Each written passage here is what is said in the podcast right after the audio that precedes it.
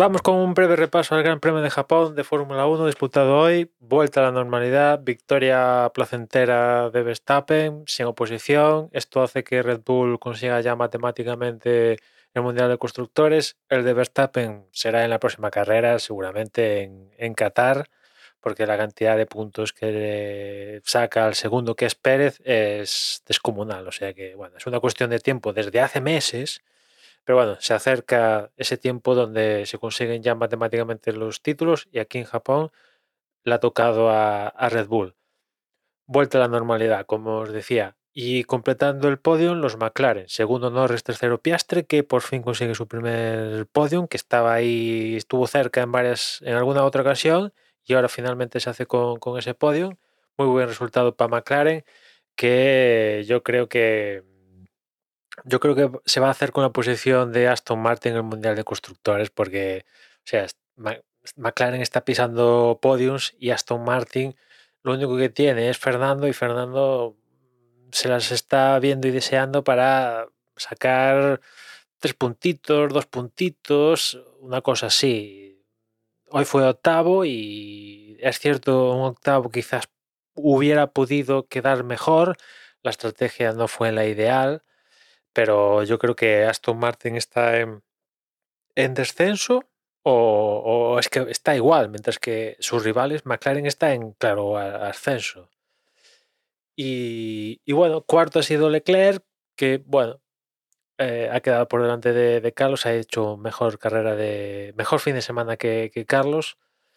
Y, y, bueno, poquito más. Leclerc no tuvo margen para pelearle el podio a los McLaren. Quinto Hamilton. Mm, hay Mercedes, yo creo que no estuvieron muy listos porque en un momento dado iba rodando quinto, quinto Russell, sexto Hamilton y venía por detrás acechándolos Carlos Sainz.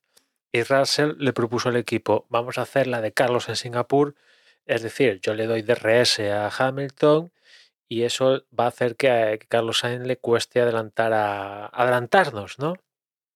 ¿Qué pasa? Que Hamilton eh, iba a otra estrategia y tenía neumáticos más nuevos que, que Russell, que iba a una estrategia de una parada y por lo tanto tenía los neumáticos más viejos.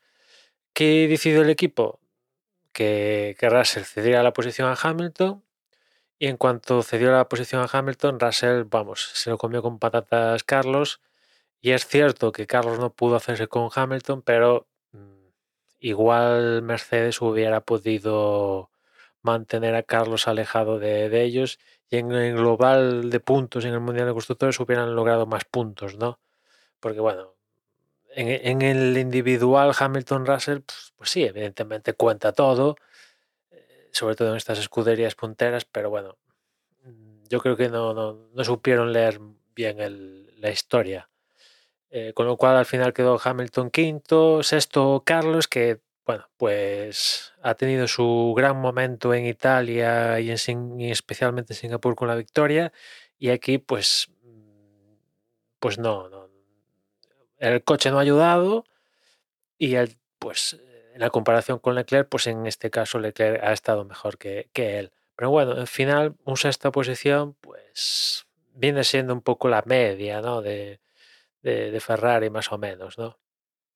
Séptimo Russell, como os decía. Octavo Fernando, que bueno, la estrategia no fue la mejor y seguramente quizás con otra estrategia, mm, la ideal, quizás, quizás, habría que verlo, hubiera podido estar en el meollo con Mercedes y Carlos y tal, ¿no? Pero bueno, en fin, yo creo que, que es un quizás, que habría que verlo y tal porque bueno, yo creo que este Aston Martin ya no es el Aston Martin de, principio de temporada, que es normal, es normal por otra parte, ¿no? Noveno con y décimo Gasly, cerrando las posiciones de puntos. Un movimiento un poco raro al final de Alpine, porque iba primero Gasly y después Ocon, y al final, por órdenes de equipo, le dijeron a Gasly que aflojara en la falta de, escasos 200 metros para que lo pasara Ocon. No sé, la verdad que ha llevado a ese cambio porque los puntos en el Mundial de Constructores son iguales, que de uno por delante del otro viceversa. Y sí, evidentemente tiene repercusión en el, en el de pilotos, pero a estas, no sé, a estas alturas de campeonato y tal, pues un puntito, porque únicamente hay una, diferencia de un punto entre quedar noveno y décimo, pues no sé, se me hace un poco extraño forzar a un piloto por donde de equipo, no, deja pasar al otro. No sé, es cierto que Ocon es el piloto de la parrilla que más abandonos aglutina, creo que cinco, una cosa así. Y no sé, igual de que en Alpine le quisieron dar un premio, entre comillas, a, a él, ¿no? Pero no sé, se, me hace raro, ¿no? Y ya está ahí la carrera de, de Fórmula 1. Quizás estuvo más interesante la de la del Gran Premio de India en MotoGP, que también se celebró el, el domingo, porque bueno, yo os vengo contando que el campeonato es una cuestión de Bagnaya, de lo complicado que, lo, que, se lo quiera montar él a la hora de conseguir su segundo título consecutivo. Y bueno, pues precisamente está pasando eso porque quiere complicárselo. Y es que se cayó en la carrera del domingo y eso hace que, que el segundo ahora mismo esté a tan solo 13 puntos. Y bueno, llegamos a unas alturas de campeonato donde tenemos muchas carreras juntas, nerviosismo, además carreras pues Japón, India, Tailandia, Malasia, no sé qué son. Carreras mmm, conocidas, pero no tan conocidas como el periplo europeo. Eh, hay que cambiar de horarios, eh, culturas, etcétera, etcétera. Y bueno, desconcentraciones, este tipo de cosas, sumado al nerviosismo y te puede jugar una mala pasada. Aún así, sigo confiado en que Van lo logre, pero bueno, ya no va a ir, ya no está sobrado, evidentemente, ¿no? Un gran premio de la India que dominó Besecki, se llevó la pole y ganó la carrera de hoy domingo. No, no, pudo hacerlo el sábado porque su compañero Marini se lo llevó por delante en la carrera y, y eso le privó de, de conseguir también el pleno el fin de semana, pero bueno, el más fuerte sin duda ha sido Besecki, que se llevó la carrera de, del domingo. Segundo y domingo ha sido Martín, que precisamente es el más beneficiado de, de, todo el fin de semana, porque es el segundo en el campeonato y ahora mismo queda 13 de, de Bagnaya. A ver, a ver si Martín también, de la misma manera que os digo que presión para Peco y tal, pues también para Martín, bueno, no puede fallar. Si quiere, tener opciones y conseguirlo, no puede absolutamente fallar y en todas las carreras que quedan tiene que estar ahí arriba. Porque cualquier fallito, se, el castillo de naipes se, va. De momento, la verdad es que lleva las últimas ¿qué? tres carreras o así, está ahí. ¿no? Está ahí y evidentemente le ha ayudado el que Bagnaya en Cataluña no haya puntuado el domingo y aquí también que Bagnaya no haya puntuado eh, en la carrera.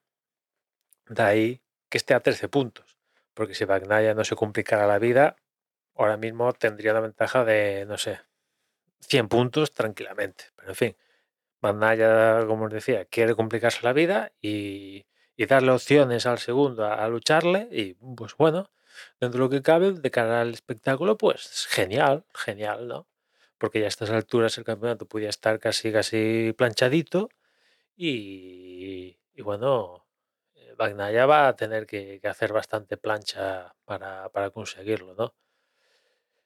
Eh, tercero, en la carrera del domingo, Cuartararo. Aquí no se sabe muy bien por qué. Imagino que es un circuito nuevo y absolutamente nadie tenía datos ni nada. Vimos como Honda y Yamaha de repente estaban en posiciones normales, entre comillas, no en la cola y vimos como las dos ondas de, del Team Repsol pues estaban en, en, Q2, Márquez incluso llegó a ser tercero en, el sprint, aquí por ejemplo en la carrera del domingo Márquez estaba arriba pero se cayó finalmente fue noveno pero bueno, tenía mejor pinta, Mir fue quinto, un Mir que a, habitúa a caerse o quedar trigésimo no sé cuántos, pues bueno, y bueno, todo esto imagino que, que lo aprovechó Cuartararo para llevarse un, un, tercer lugar que, bueno, pues está bien, teniendo la, la, la cómo está yendo la temporada para Cuartararo. Otro podium, pues está bien, pero evidentemente él aspira a conseguir el título Y aunque está bien el podium, pero eh, a ver, se da con las circunstancias de que es India, un circuito nuevo, tal, pim pam. Mm, se acepta, imagino que él estará contentísimo y tal, lo que quieras, pero no es lo mismo conseguir un tercero aquí en India que conseguir un tercero en Misano o en Cataluña, donde, pues bueno, están todos a, full, ¿no? Pero bueno, ahí, queda el podio de, de. Cuarto Binder, después Mir, Zarco, Morbidelli, Viñales, Márquez y cerrando el top ten eh, Raúl Fernández. En el campeonato yo os decía, líder es Bagnaya con 292, segundo es Martín 279, ahí están los, los 13 puntitos, que eso es nada. Tercero Bezeki 248, como Bagnaya y Martín mm, desconecten, Bezeki se puede apuntar a la fiesta, pero claro, evidentemente Bezeki ya tiene que ganar todo lo que quede, va a tener opciones serias, pero bueno, igual si se desconectan los dos de arriba, ¿por qué no? Ya en esta locura que puede pasar, pero en fin, yo sigo insistiendo que veo a Bagnaya campeón, pero el tío es que se quiere complicar la vida. Cuarto Binder, 192, y ya a partir de ahí es que ya es un imposible, ¿no? Quinto Espargaró, 160, Zarco, 156, nada, esto ya empezamos a hablar de, de, imposibles. La siguiente cita en cuanto a MotoGP es ya el próximo fin de semana, porque toca, toca Motegi. En cuanto a Fórmula 1, que no sé, lo dije antes, es Qatar, ya un, un, par de semanitas, eso sí, con lo cual, pues bueno, próxima cita con MotoGP el próximo domingo y vamos a ver si Bagnaya resucita o, o sigue o sigue perdiendo, perdiendo puntos, ¿no? En fin, la verdad es que miras el cómputo y dices, es que, es que lo, tiene, lo tiene, es una cuestión de él, porque la cantidad de abandonos de, por caídas de él es, es claro, ahí está, por eso no tiene el campeonato seguro a estas alturas, ¿no? En fin, nada más, ya nos escuchamos mañana, un saludo.